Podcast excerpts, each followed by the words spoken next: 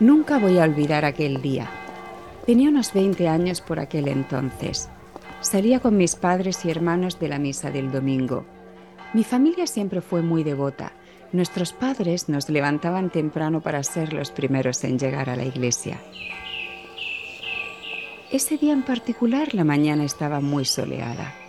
Todo transcurría de forma apacible como todos los domingos.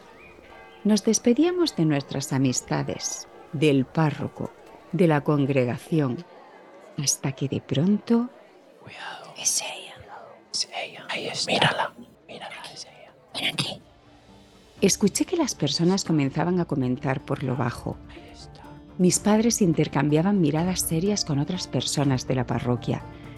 El ambiente que hasta un segundo atrás había sido alegre se volvió extraño. No entendía qué sucedía. Cuidado.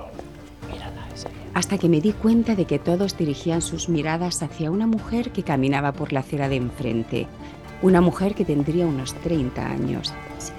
Fue entonces cuando uno de nuestros amigos, un hombre mayor, levantó su dedo índice hacia ella y exclamó, Es ella, la divorciadora.